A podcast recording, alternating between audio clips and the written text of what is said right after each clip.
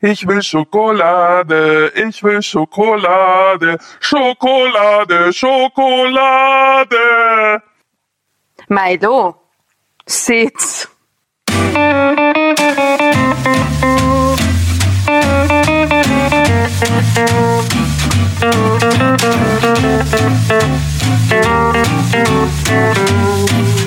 Und dein Schweinehund so? Macht er, was du willst oder macht er, was er will? Ganz herzlich willkommen bei der Schweinehundverbesserin. Hallo zusammen, hier spricht Graf Milo von Schweinehund. Ich bin dein bester Freund. Bitte merke dir das. Mein größtes Anliegen ist es, dass du glücklich bist und dich wohlfühlst und dafür tue ich wirklich alles. Zumindest alles, was du mir im Laufe deines Lebens so gelernt hast. Fragst du dich vielleicht, was genau ich damit meine? Ich werde es dir anhand eines Beispiels kurz erklären.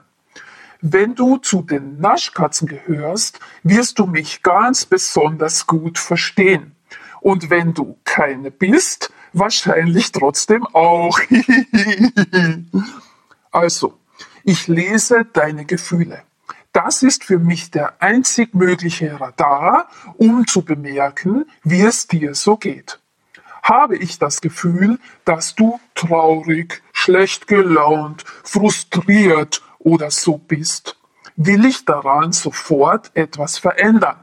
Denn du weißt ja, ich möchte, dass es dir gut geht.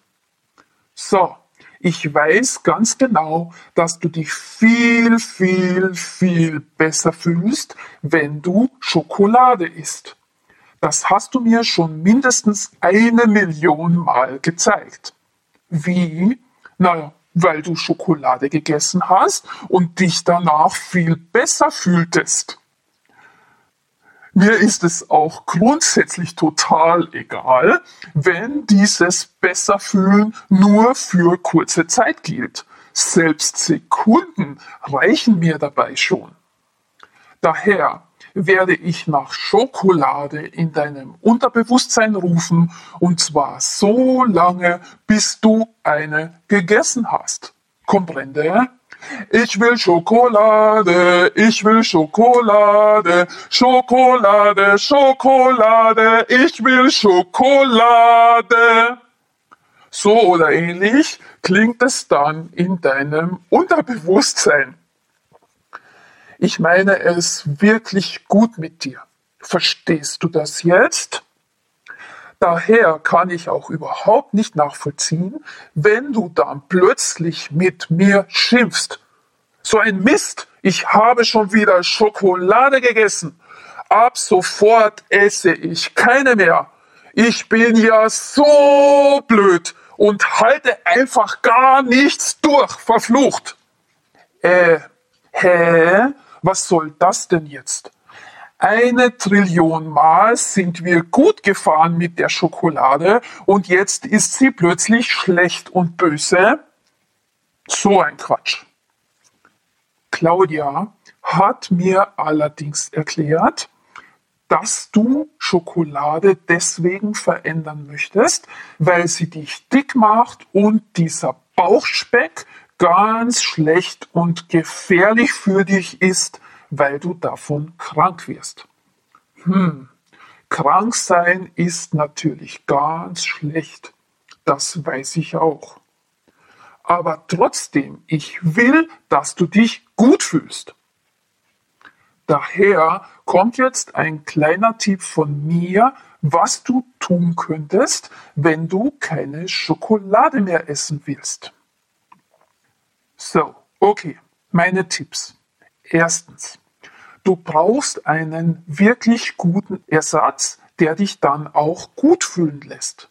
Und da Naschen für deine Figur eher schlecht ist, sollte es halt etwas anderes sein. Du könntest ja zum Beispiel zu deiner Lieblingsmusik tanzen, dann geht es uns auch viel, viel besser. Oder ein schönes Bad nehmen, mit einer tollen Freundin telefonieren und so weiter.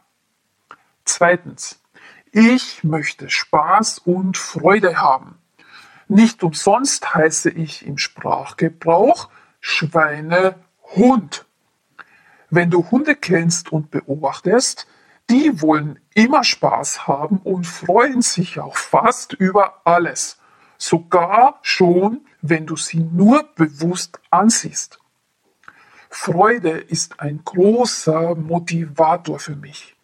Daher entwickle bitte für jede Gewohnheitsveränderung einen motivierenden Spielplan. Dann kommen wir viel leichter und schneller ans Ziel. Drittens. Bei Claudia und mir funktioniert es richtig, wenn wir eine Gewohnheitskette aktivieren. Das bedeutet, wir verknüpfen eine bereits gut funktionierende Gewohnheit mit der neuen, die wir anstelle haben möchten oder die wir überhaupt neu in unseren Alltag integrieren möchten. Vergiss nicht, Belohnungen sind für mich als Hund das Wichtigste. Was meine ich damit? Ein Beispiel.